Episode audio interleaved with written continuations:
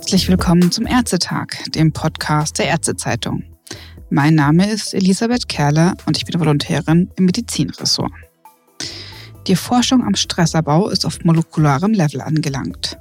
In einer Studie zu Stress, Stressabbau und mentalem Training wurde die Cortisolkonzentration in den Haaren gemessen. Für die Studie haben 111 Probanden recht intensiv verschiedene Formen von mentalem Training gemacht und das neun Monate lang.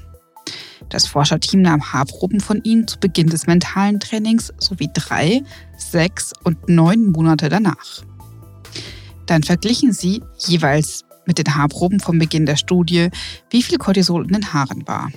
Die Cortisolkonzentration war in den Proben drei Monate nach Beginn bereits etwas geringer. Deutlich geringer war sie jedoch in den Proben sechs Monate nach Beginn. Und in der letzten Messung war die Cortisolkonzentration ähnlich wie nach sechs Monaten. Das niedrige Niveau hat sich also stabilisiert. In welcher Reihenfolge die Probanden die drei Module des mentalen Trainings absolvierten, machte dabei keinen Unterschied. Lara Puhlmann, Doktorandin am Max-Planck-Institut für Kognitions- und Neurowissenschaften, ist die Erstautorin dieser Studie. Hallo Lara. Hallo Isabel, hallo. Mir ist noch ähm, ein Punkt aufgefallen. Und zwar habe ich in der Studie gelesen, dass die Abgabe der Haarproben optional war. Ja. Und wie kam das? Für die Datengrundlage ist es ja eher suboptimal. Ja, das ist eine gute Frage. Also im Prinzip ist natürlich jede Testung in so einer Studie optional. Man kann zu jedem Zeit als teilnehmende Person sagen, mir reicht es jetzt, das möchte ich nicht mitmachen. Im Fall von diesem Resource-Projekt war es jetzt so, dass wir wirklich die Probanden schon relativ stark belastet haben. Also wir haben wirklich sehr viel getestet. Zum Beispiel ähm, zum Punkt Stress haben wir neben den Haarkortisolproben auch Speichelkortisol erhoben. Sowohl die Ausschüttung von Cortisol im Speichel in einer akuten Stresssituation, als auch diese Tageskurven von Cortisol, von denen ich vorher gesprochen habe. Fragebögen mussten die Teilnehmenden machen, wirklich sehr, sehr viele, oder haben sie gebeten, so auszufüllen, äh, wirklich einige, nachdem jedes Modul abgeschlossen wurde, aber auch zwischenzeitlich, zum Beispiel nach akuten Trainingseinheiten wurden sie auch befragt. Kurzum, es war relativ viel. Das ist sinnvoll, weil wir auch etwas versuchen, ein bisschen ganzheitlicheres Bild davon zu zeichnen, was denn alles jetzt verändert wird und was nicht durch so ein Training. Und weil natürlich besonders spannend auch die Zusammenhänge zwischen den ganzen Dingen sind. Ich konnte zum Beispiel in meiner Studie dann auch äh, vergleichen, wie sich Cortisol in der akuten Stresssituation verändert hat im Vergleich zu H-Cortisol. Aber man muss auch ausbalancieren mit der Belastung der Teilnehmenden irgendwann wird die Studie, die unter anderem ja, entspannt wirken soll, dann doch auch selbst ein Stressor. Und tatsächlich war es auch eine anstrengende Studie für die Teilnehmenden. Und deswegen haben wir die Haarkortisolproben sozusagen ähm, nicht so sehr gepusht. Wir haben die Leute gebeten, das zu machen, ihre Haarproben abzugeben, aber es war so ein bisschen klar, okay, wenn es jetzt gar nicht geht, wenn die Leute wirklich sagen, ich, ich möchte nicht mehr, dann ist es auch natürlich vollkommen okay, wenn sie es nicht machen. Ich würde sagen, es wurde ein bisschen weniger ein Schwerpunkt darauf gelegt, dass es jetzt wirklich extrem wichtig für uns ist. Und das lag einfach daran, dass die Herangehensweise, Cortisum H zu bestimmen, schon noch tendenziell eher neu ist. Also die gibt es schon seit den 90ern, aber die wurde erst jetzt im letzten, in den letzten fünf bis zehn Jahren wirklich verstärkt genutzt und verstärkt Interesse da aufgekommen. Und zu dem Zeitpunkt, als die Studie durchgeführt wurde, 2013 bis 2016, war deswegen das äh, uns vielleicht noch nicht so, so wichtig, dass, dass das ein ganz entscheidender Endpunkt sein wird, weil wir, wir es ein bisschen explorativer gesehen haben. So, es gibt dieses Haarkortisol, es gibt ein paar erste Effekte, da dass zum Beispiel Zusammenhänge mit anderen Messungen von Stress bestehen. Klingt ganz spannend, wir versuchen es auch zu machen. Aber äh, das ist der Grund, warum da hier in dem Fall äh, nicht ganz so viel äh, Schwerpunkt aufgelegt wurde. Das kann ich gut verstehen. Würden Sie uns noch ein bisschen präzisieren, wie viele Haare so in einer Probe drin waren? Hat man hinter so einen halben kahlen Kopf oder? ja, das hat sehr davon ab, äh, abgehangen, wer die Haarprobe entnommen hat. Das war tatsächlich auch eine Schwierigkeit. Wir hatten zwei Studienstandorte, einmal in Leipzig, einmal in Berlin. Und es, ich hab, war bei den Haarentnahmen selber nicht dabei, aber was ich gehört habe, gab es dann irgendwie eine Gruppe in Berlin, die immer ein bisschen zu viel genommen haben und dann haben die Probanden sich aufgeregt. Und äh, natürlich, man möchte keine kahle Stelle haben. Wir haben auch in der Pandemie jetzt nochmal gesehen, wie wichtig Haare sind und zum Friseur gehen und schöne, schöne Frisuren haben prinzipiell braucht man nur ein paar Stränge. Also oh, ich finde es schwierig, das zu schätzen, aber so ein ähm, vielleicht irgendwie so 30 Haare reichen auf jeden Fall. Aber man, es ist ein bisschen schwierig, das sehr präzise rauszunehmen zu entnehmen oder abzuschneiden. Ja. Ganz wichtig ist halt, dass die Haare direkt von der Kopfhaut kommen. Wenn wir uns die Konzentration von Cortisol über jetzt drei Monate, das heißt drei Zentimeter Haare anschauen, dann müssen das wirklich die ersten drei Zentimeter von der Kopfhaut sein, weil das natürlich die sind, die zuletzt gewachsen sind. Das heißt, die, die ganzen Leute, die das mitgemacht haben, die die Haare mitgenommen haben, die Mitarbeitenden mussten wirklich da rangehen an die Kopfhaut und da kann es schnell mal passieren, dass man ein bisschen zu viel abschneidet. Ein anderer Punkt war noch, dass einige Leute einfach keine Haare hatten Mhm. Und dann geht das natürlich nicht. Dann fällt das weg für die Leute. Deswegen sind auch noch mal ein bisschen mehr Frauen in der Stichprobe, die ich mir da angeschaut habe, weil einfach mehr Männer eine Glatze haben. Ja, dann ist man nicht auf die Augenbrauen umgestiegen. das ist auch, das ist ja wieder, wieder was ganz anderes. Man muss da wirklich ganz genau aufpassen. Es gibt auch sogar Untersuchungen, was, was für Unterschiede es machen könnte, wenn die Leute andere Haarstrukturen haben, also vielleicht irgendwie einen anderen ethischen Hintergrund mhm. und dann die Haare anders strukturiert, wachsen auch anders. Das kann auch dann die Konzentration des Cortisols im Haar verändern oder zumindest die, die wir messen können. Mhm. interagiert ja auch immer mit der Messmethode. Und da gibt es Sachen wie, ähm, wenn die Haare färbt, das kann auch einen leichten Effekt haben, unter Umständen Sonneneinstrahlung ist tatsächlich nochmal noch mal wichtiger, nochmal stärker. Ja, sehr viele Faktoren, die man da auch wieder bedenken muss. Ja, das verstehe ich.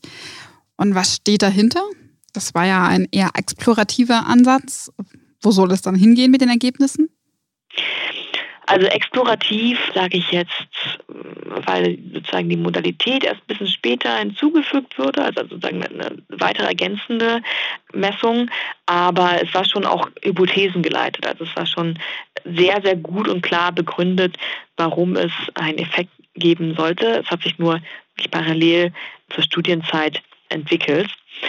Wo soll es hingehen? Also ich finde das äh, sehr vielversprechend, Cortisol im Haar zu bestimmen. Es ist auch mittlerweile tatsächlich ziemlich etabliert und ich, ich glaube, es äh, haben viele Studien jetzt aufgenommen. Es dauert ja immer eine ganze Weile, bis dann die Ergebnisse publiziert werden, aber ich glaube, da werden jetzt in den nächsten paar Jahren auch noch einige zu kommen. Bin ich gespannt, was da gefunden wird. Schön und stark finde ich an diesem Maß, dass es eben so stabil ist und dadurch auch robuster, also es ist nicht so schnell anfällig für den einzelnen Tageseinfluss, für ja, Verzerrungen, die mit dem aktuellen Tag nur zu tun haben. Wenn man Veränderungen Haarkortisol sieht, denke ich, ist das schon relativ verlässlich. Ich wäre jetzt sehr gespannt auf Ergebnisse in klinischen Stichproben. Haarkortisol ist teilweise erhöht in manchen, manchen klinischen Stichproben. Es kann aber auch manchmal so eine Art ähm, Unterausschüttung von Cortisol geben, zum Beispiel bei Depressionen.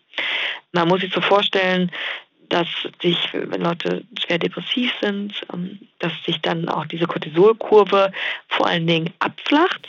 Also mhm. normalerweise schütten wir Cortisol ja aus, um mit einem Stressor umzugehen. Also Stress und auch die Ausschüttung von Stresshormonen ist erstmal eine adaptive Reaktion. Wenn uns eine, eine schwierige Situation entgegenkommt, dann mobilisiert das Energie, das verändert unseren Metabolismus, dass die Energie frei wird, es macht uns auch wacher und aufmerksamer.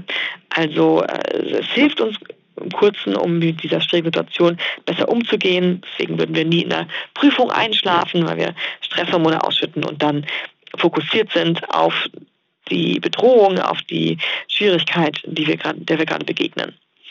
Aber wenn es über lange Zeit ausgeschüttet wird, dann wird, kann die Stresshormone eben eine schädliche Auswirkung haben oder anders gesagt, eine starke Ausschüttung von Stresshormonen über eine lange Zeit hinweg deutet darauf hin, dass, dass es auch eine Art Überlastung und Abnutzungserscheinung geben wird in diesen Personen. Also man dieses adaptive System immer und immer wieder benutzt, kommt es zur Abnutzung, so kann man es ganz kurz sagen. Eine besonders wünschenswerte Stressreaktion ist dann also, dass man so ziemlich schnell anspringt, wenn es ein Stressor begegnet, um mit der Situation gut umgehen zu können, aber danach auch wieder möglichst schnell die Hormone wieder runterreguliert und natürlich auch die psychische Stressreaktion, wenn sie dann nicht mehr gebraucht wird. Wenn aber eine abgeflachte Kurve sich abbildet, dann ist das weniger adaptiv, also weniger passend eigentlich als Stressreaktion. Es geht vielleicht nicht so richtig schnell hoch, aber man kommt auch nie wie so richtig wieder runter vom Stress, sondern es ist eher so, ein, ja, so eine flache Kurve, wo immer so ein bisschen Stresssignale geschickt werden. Das ist es, was es öfter mal in klinischen Stichproben zu beobachten gibt, gerade auch bei Depressionen. Und dieses Muster kann dann sowohl mit erhöhtem Cortisol zusammenhängen, als auch mit weniger Cortisol. Da ist die Literatur noch etwas unklar. Manchmal wird eben verringerte Cortisolausschüttung gefunden, netto verringert und manchmal erhöhte. Das hängt wahrscheinlich mit verschiedenen Subtypen dann an von der Erkrankung. Da ist die Forschung noch dran, das rauszufinden. Hier finde ich es auf jeden Fall spannend zu sehen, was so ein achtsamkeitsbasiertes Training, mentales Training in klinischen Stichproben eben erreichen kann, ob es da auch eine Reduktion gibt. Das ist ja wirklich sehr spannend. Ähm, könnten Sie sich denn vorstellen, dass in Zukunft vielleicht auch die Entscheidung über eine Therapie oder eine Diagnose von Depression beispielsweise anhand der Laborwerte getroffen wird? Sodass man dann halt regelmäßig zum Beispiel Haarproben nimmt und wenn man dann diese Kurve erkennt, dann sagt, ja, da sollten wir mehr dahinter sein? Das ist das Ziel letztendlich. Haarproben wären ein mögliches Maß, was man dafür nutzen kann. Diese ganze Untersuchung von der Physiologie von Stress zielt eigentlich meistens auch explizit auf Depressionen ab, weil das ja auch so eine unheimlich häufige und furchtbare Kondition ist, die mit Stress auch sehr stark im Zusammenhang steht und die aber auch natürlich verschiedenste Form eigentlich hat, die wir noch nicht so richtig verstehen. Ja, also vorstellen kann ich mir das auf jeden Fall, dass das mit einbezogen wird. Genauso für vielleicht die Hirnaktivierung, während Menschen verschiedene Bilder sehen, positive, negative Bilder, also so sozusagen so Biomarker aus der Neurowissenschaft sind oft im Gespräch. Ja, vielleicht auch Sachen wie die Herzrate.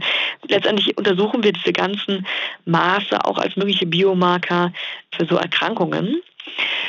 Wichtig ist dabei aber auf jeden Fall, dass es eine Kombination geben sollte. Also es ist eine komplexe, eine komplexe Kondition, Depression.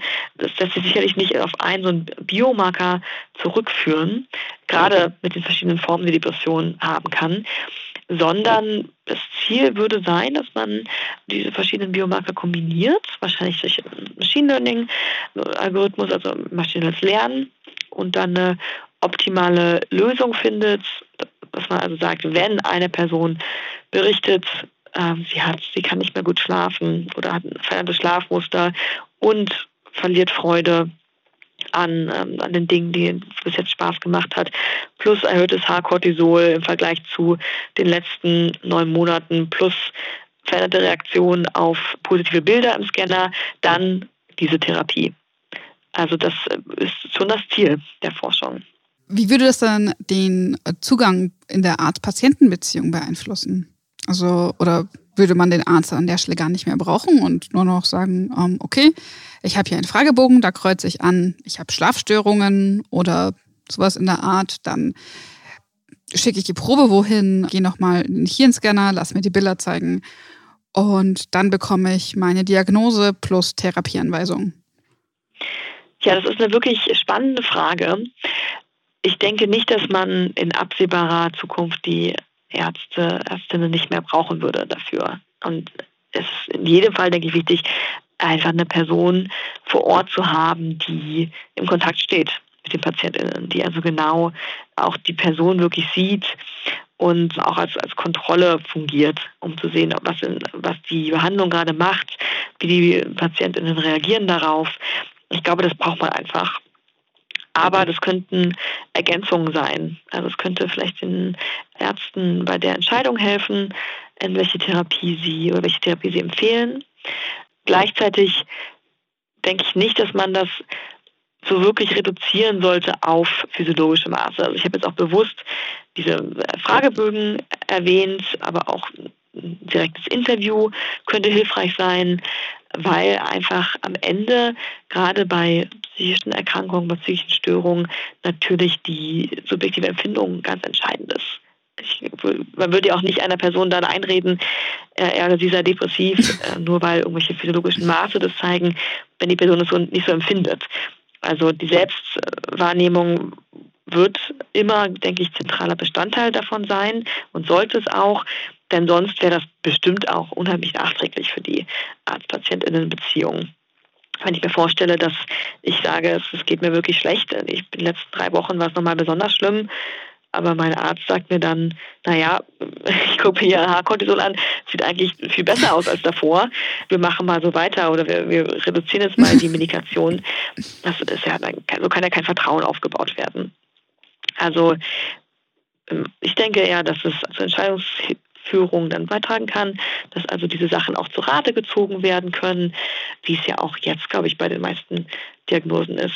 Wenn man jetzt an eine strukturelle Hirnabbildung denkt, würden ja, glaube ich, auch, wird es natürlich interpretiert, genauso wie es ist, aber es wird auch immer in Zusammenhang gebracht äh, mit der phänotypischen Erscheinung, also den Problemen, die die PatientInnen wirklich mitbringen. Und das würde die Stärke sein, dass man es einfach kombiniert und die subjektive Wahrnehmung mit der objektiven Wahrnehmung und den objektiven Ergebnissen zusammenführt. Allerdings steht hier die Forschung auf jeden Fall noch vor einem sehr großen Berg, einer sehr großen Hürde, weil genau dieser Zusammenhang relativ schlecht abzubilden ist. Auch in unserer Studie, kann ich sagen, haben wir die Leute per Fragebogen gefragt, wie gestresst sie waren. Und tatsächlich haben wir da keine Reduktion gefunden.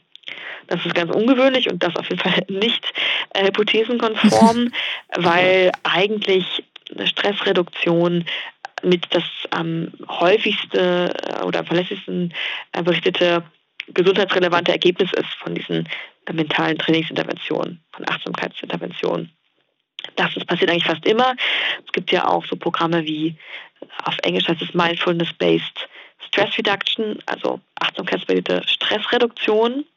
Und das zeigt, glaube ich, ganz gut, dass eine Stressreduktion also eines der Hauptergebnisse ist von dieser Intervention.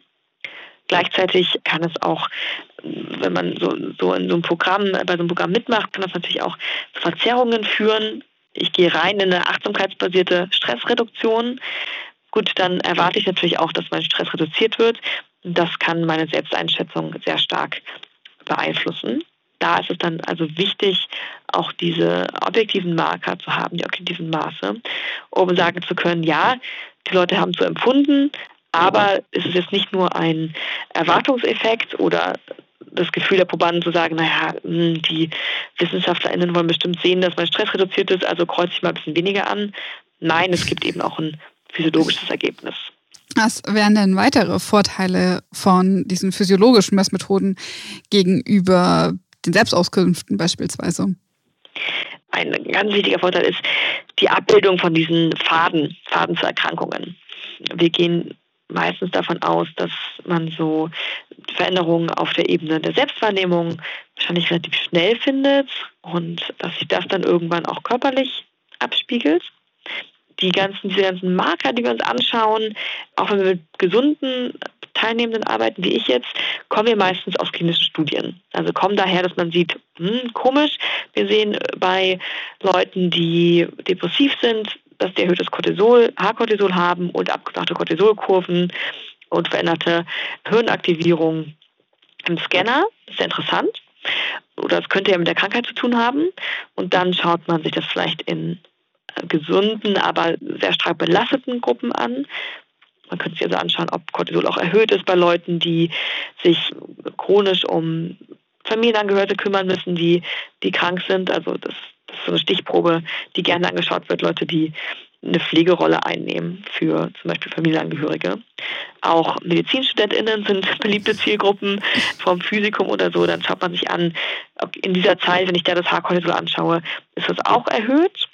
Und dann kann man versuchen, daraus ja, so, einen, so einen psychophysiologischen Pfad langsam abzuzeichnen. Wann gibt es eine Veränderung in den Denkmustern und in dem subjektiven psychischen Wohlbefinden? Wann gibt es eine Veränderung in der Physiologie Und was, das ist entscheidend, was ist dann der, der Punkt, wo es kippt? Ab welchem Punkt entwickelt sich dann zum Beispiel eine psychiatrische Störung? Dafür braucht man diese Physiologie, denke ich, das ist ganz wichtig, weil natürlich das sich nur teilweise im Kopf abspielt, aber teilweise auch auf physiologischer Ebene so eine Erkrankung. Und ich denke, um, um es wirklich zu verstehen, wie, wie die entstehen, diese Krankheiten, da braucht man eigentlich beides.